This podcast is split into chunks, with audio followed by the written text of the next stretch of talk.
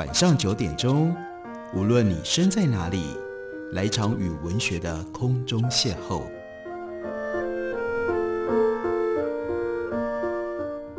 杨照谈书，邀您一同遨游文学世界，认识古今中外的经典之作。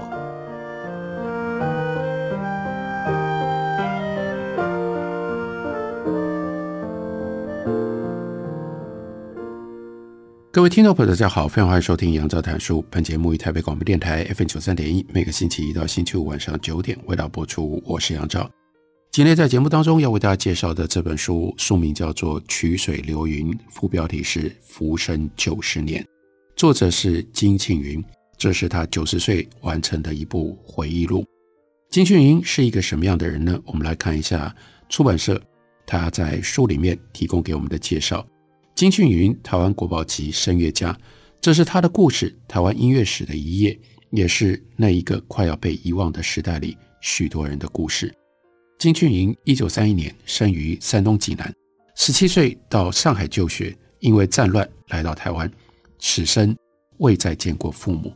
一九五零年入师范学院，今天的台师大音乐系，毕业了之后从事音乐教育半世纪。一九七零年开始。随着肖兹钻研德文艺术歌，曾经三次到维也纳进修。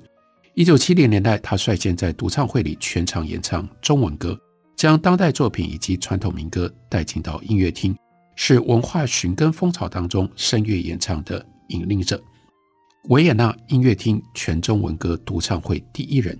一九九五年开始以专场德文艺术歌独唱会向舒曼、舒伯特、布拉姆斯、马勒致敬。一直到七十一岁，都在国家戏剧院举行独唱会。金庆云也是建立音乐品味的重要乐评人，他笔下描绘的音乐世界令人神往。在简单的介绍当中提到了金庆云曾经三度到维也纳进修，所以在他的回忆录里面也就为我们描述了这些重要的经验。他说：“一九七三年，我第一次到维也纳。”在那之前，我的诸多幻想当中，从来没有料到这世界上会有这样一个城市令我如此的着迷。从那以后，我回到台北，一如往常的努力工作、赚钱、存钱，心里却只计划着什么时候再去。我好像一个外表恭顺守分的囚徒，每天晚上偷偷挖掘的地道，准备要进入另外一个世界里，在那里尽情享受一段时间，再心甘情愿地回到生活的牢房。像灰姑娘洗净了煤灰，穿上最好的衣裳，在舞会里一戏狂欢。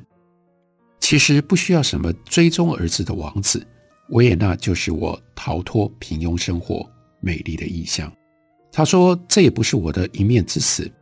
维也纳经常高居世界最宜居城市的榜首，可见有很多人和我一样深爱这个城市。然而，我看那些评判的指标，隐隐觉得都没有点出。”维也纳真正吸引我的地方，或许维也纳的迷人之处，世界上根本没有另一个城市可以比较。或许这些对别人未必重要，对我而言却无可替代。或许我比大多数维也纳人更爱维也纳。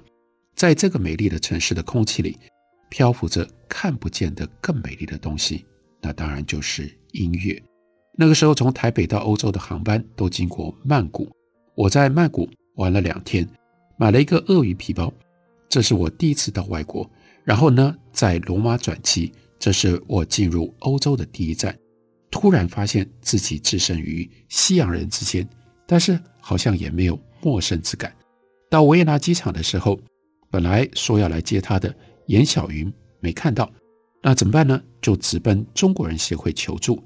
他们通知了严小霞，本来说好要来接他的严小霞没看到人，那怎么办呢？就直奔中国人协会去求助，他们通知了严小霞，把我领到他的圣心宿舍去暂住，一觉睡到天黑才起来。严小霞为我准备了半只的维也纳森林烤鸡，这又是金庆云认识的第一个奥地利的美味食品。小霞这一位白净净、笑眯眯的热心少女，就是我初到异乡的向导。她是岩亭街和杜琼英夫妇的女儿，父母对他百般疼爱，尽心栽培。十六岁就送到维也纳学音乐。小霞领着我介绍维也纳，去到了史蒂芬大教堂，然后呢，走在这个街上。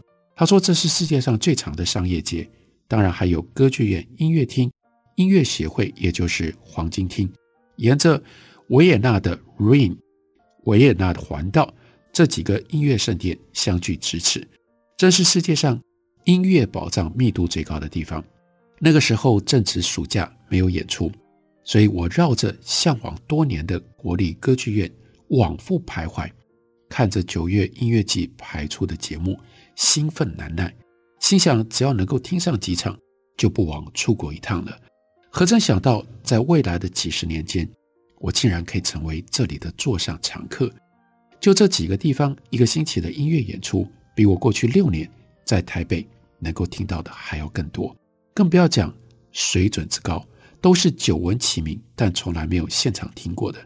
单说传奇的戴翠伦老师告诉我们，一生总要听上一次的。维也纳爱乐交响乐团每一个晚上都在歌剧院里演出，这音乐之都远比我想象的更丰富、更精彩。而我后来还挖掘出更多，在小霞的宿舍里住了几天，带着肖兹老师的介绍信去了 Salzburg 萨尔兹堡。宿舍里的香港女孩 Angela 陪我同去，是用在公路旁边伸手比着大拇指搭的顺风车。Salzburg 当然，这是莫扎特的出生地，也是奥地利最古老的城市之一，到处都是古迹，风景很美。然而，我比对了这里的音乐活动，虽然一年里有复活节音乐节，有卡拉扬创办的七八月音乐节，这两大顶尖音乐盛会，但平时的演出远不能跟维也纳相比。况且，音乐节的票是我买不起的。我在那里游览了两三天。不过是走马看花，萨尔兹堡的美要到后来才逐渐发现，决定维也纳才是我要待的地方。虽然有肖兹老师让萨尔兹堡音乐院院长帮我推荐老师这么好的机会，我却不认为自己还能有多大的进步。比学院中的训练对我更重要的是能够大量接触活生生的音乐演出。我不知道这是不是正确的选择。说不定我错过了那位未谋面的老师，能给我带来技巧上的突破。然而，我从不曾后悔。维也纳给我的，即使我只是站票席上的听众之一，也已经太多了。回到维也纳，写信向肖兹老师报告，同时开始积极寻找住处。小霞费了很大的力气帮忙，但我这样的一个亚洲人，还要练唱，当然很难租到房子。最后是中国人协会的秘书替我介绍的，在这里找到了一个老房子。老房子很讲究，墙壁至少有半米厚，即使在盛夏，一推开又高又厚又重的大门，走进到门洞，就立刻感觉到阴凉袭人。他们称之为叫做特蕾莎女王冷气。铁笼子里咯吱咯吱的老电梯，只能够上，不能够下。被宽大的楼梯台阶圈在中央，像是希区考克电影里面的场景。房东是七十岁左右的老太太，她自己住在右边的大房间，带客厅，中间小客厅租给日本女生，也是学声乐的。进门左边比较小的房间住的是波兰女生，我的房间在左边，要经过洗澡间才到。房里呢，有一张很舒服的床。还有一张沙发，一个圆桌，家具都是精美古董，保持得很好。房东太太对音乐也很有素养，到什么样程度呢？只要我偷懒两天没练唱，她就说：“怎么没听到你练唱啊？”我听完了歌剧回来，她接着会问：“今天什么节目啊？”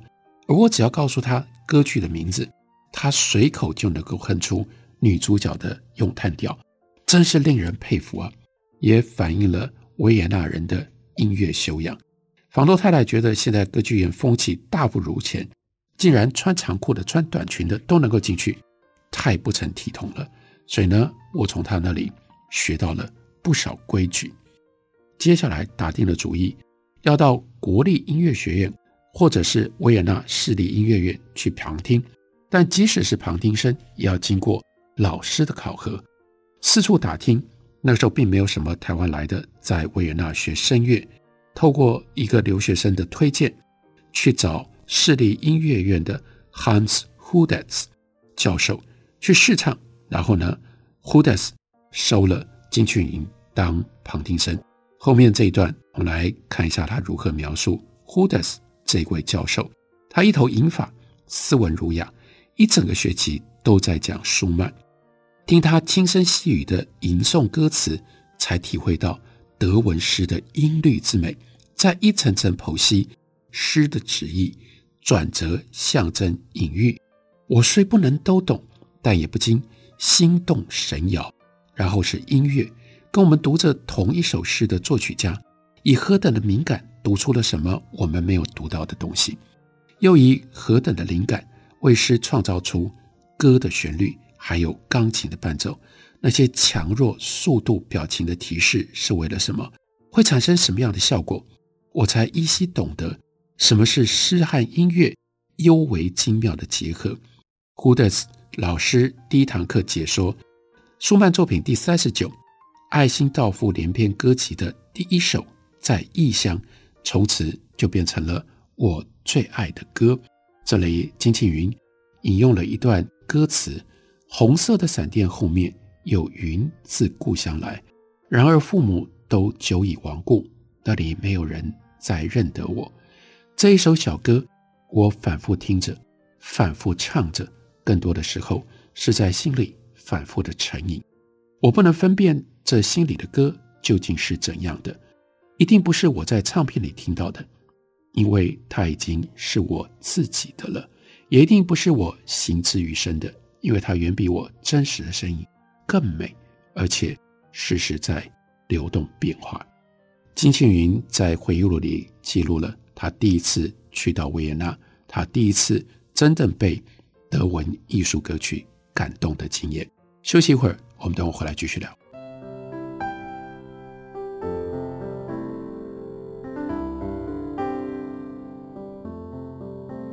听见台北的声音，拥有颗热情的心，有爱与梦想的电台，台北广播 FM 九三点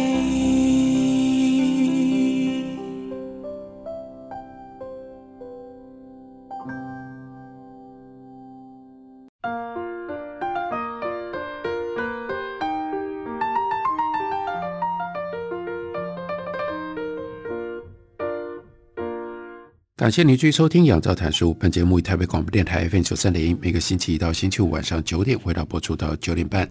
今天为大家介绍的是金庆云的回忆录《曲水流云，浮生九十年》。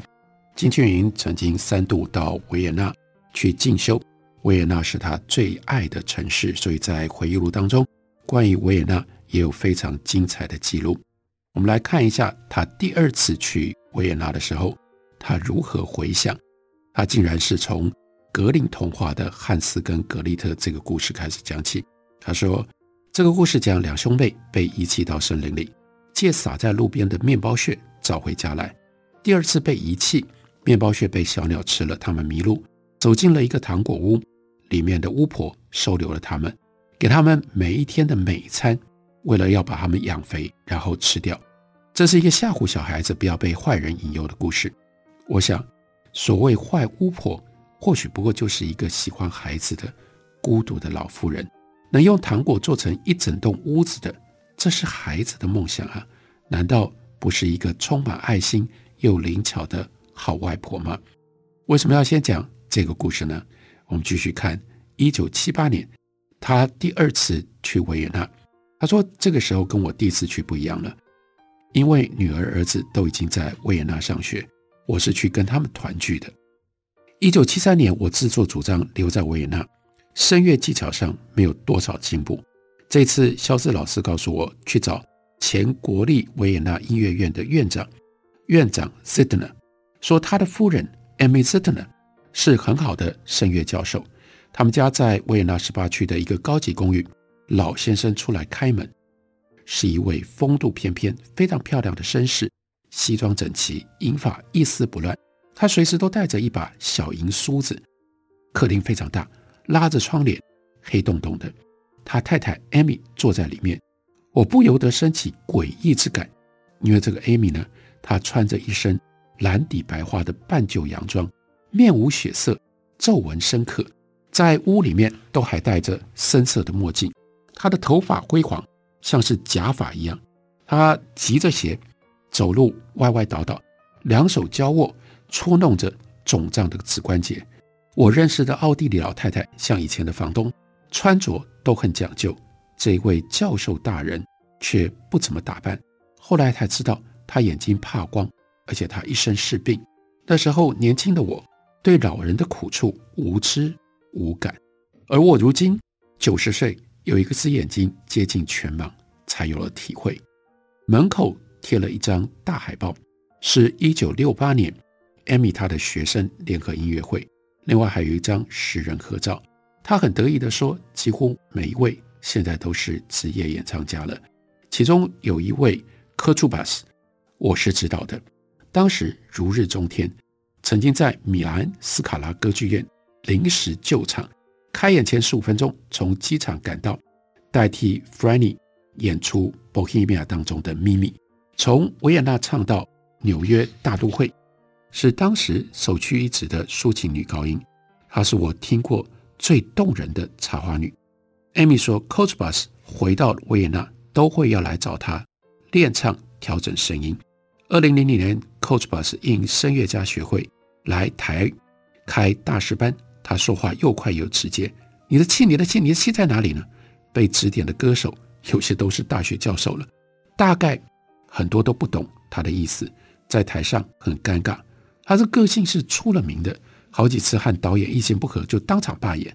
但是呢，金庆云说我在旁边却听得很佩服，因为他的要求就跟 Amy 的口授心传如出一辙。他说：“哎呀，只可惜我入门太晚了，远不如。” Kotzebue 那样可以得到真传。那个时候，顿时对于这个老太太 Amy 刮目相看。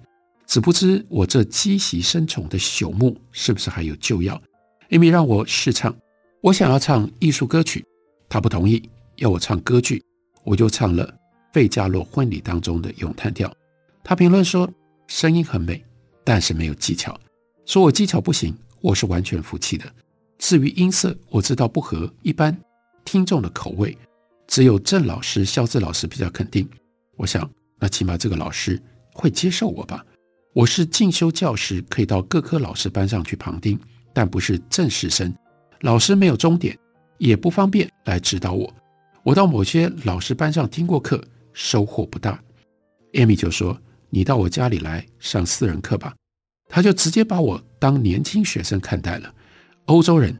是看不出我们亚洲人年龄的。他说的学费一点都不贵。我一方面喜出望外，另外一方面不免怀疑，这个让人很难生出好感的老太太，真的会是一个好老师吗？是不是因为她现在没有学生了，抓到一个算一个呢？这就是为什么前面要用那个童话故事开场，因为 Amy 在他的眼里面，让他联想到那个巫婆，但是。后来的变化跟发展，让他知道，你不能够以貌取人。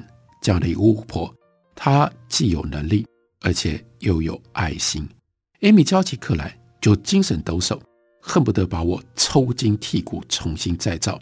交的是每周一次的学费，后来却变成了隔日上课。开始的时候完全不让我唱歌，就只是做发声练习。教材是他自己编写的两本书。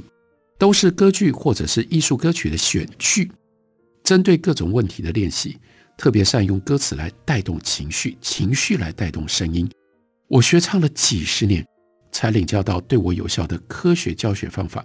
练唱本来是枯燥机械性的，Amy 的教材却很有趣。我们师生两人练习的热火朝天，不亦乐乎。本来在隔壁大钢琴房看书的老先生，就是 Amy 的丈夫。听不下去，戴上帽子出去散步了，或者有的时候跑调走音了，会听到老先生吹的短笛声传来，替我引导。我跟 Amy 相视而笑。练习了很长的一段时间，Amy 才开始让我唱歌。这个时候，在家里，老先生就变成了义务伴奏了。他是很好的钢琴家，学养深厚，至少会五国语言。担任维也纳音乐学院院长二十五年，名满天下，一抽屉都是各国颁给的勋章。但是，竟然甘为我这年过四十的懵童，一遍一遍的伴奏练习，那真的是几生修来的福分。这一年，我的收获太多了。觉得自己刚刚开窍，实在不舍得中断，所以呢，就向他当时教书的女师专申请延长进修假一年，获准了。不过这一年当中，他就没有薪水了。但是即使如此，他仍然还是跟 Amy 继续学下去。夏天的时候到巴伊莎去度假，那里是休闲疗养的地方，不过有一个礼堂，台上有钢琴。Amy 度假也不放松，每一天就拉我在那里练唱，旁边常常有人围观，还跑过来问说：“哎，是不是在排练呢？今天晚上要在这里演出吗？我们要来听，我们要来听。”Amy 就很得意说：“我们回去排个节目吧，下次我们真的就来这里唱。我们到湖边去喝咖啡，因为我喜欢那里的糕点。”后来他们又一次去那附近，竟然特地绕道买了。到邮局寄来给我，令我感动莫名。艾米对我简直是溺爱了。然后呢，艾米他们夫妇有一栋别墅，距离维也纳九十公里。他们在那里度假，还是要我一周两次去上课。后来干脆叫我去那里跟他们一起住。那里海拔一千公尺，老先生说这最适合老人居住，里面全部都是艾米一手布置的，农家风味。每个角落都有趣味巧思。老先生挂在嘴上说：“我的太太是个艺术家，会理家，会裁缝，会做菜。”房里面有 Amy 年轻时候的照片，非常甜美灵慧。尖尖的下巴，岁月无情，如今只有那宽阔的额头还能够依稀辨认。Amy 的身体不好，因为痛风关节变形，鞋都穿不上了，又因为要吃抗忧郁的药。口干舌燥。自从我跟他上课，他一心都在我身上，他快乐了很多。在别墅，我早上醒来，他就已经做好了早餐，用托盘端来，让我在床上用餐，在一旁看着我，心满意足，就像一个最慈爱的母亲。我这一生里，艾米是和父亲一样宠爱我的人。我们上午练声，下午唱歌，上完课我们就坐着聊天。无话不谈，讲起了第二次世界大战的困难。他们错过了生育的机会，没有子女是一生的遗憾。所以接下来发生了一件奇特的事情。艾米就问金庆云愿不愿意做她的女儿。金庆云说：“现在你就像我母亲一样。”但是原来她的意思是要在法律上收养我，这样可以继承他的东西，比如说他自己一手打造的。这个别墅，我说这不可能吧？我都已经是四十多岁的成年人了。他说年龄只要相差超过二十岁都可以，就表示他已经想过了。金庆云的回忆，当时心中百感交集。艾米对我的爱与信任毫无保留，而中国家族观念深重的我，感觉这样做就是对亲生父母的背叛，是绝无可能的。不久前，我联络上大陆的兄姐，得知父母已经过世。虽然不能说意外，但没有通信以前，我宁愿相信他们在大陆的某个地方生活着，思念着我。有一天我们会再见面。我无法向艾米解释，只能够紧紧握着她的手。她悬然欲泣地问：“为什么不行呢？你的父母还有那么多其他儿女啊？”是的，人间是不公平的。满溢着母爱的艾米。却没有儿女，把所有的感情倾注在我这个外邦人身上，低声下气地央求着，而我狠心拒绝了他。对自己的父母，我已经三十年不见，没有尽过一天孝。老先生每天到树林里散步，艾米跟我跟着去。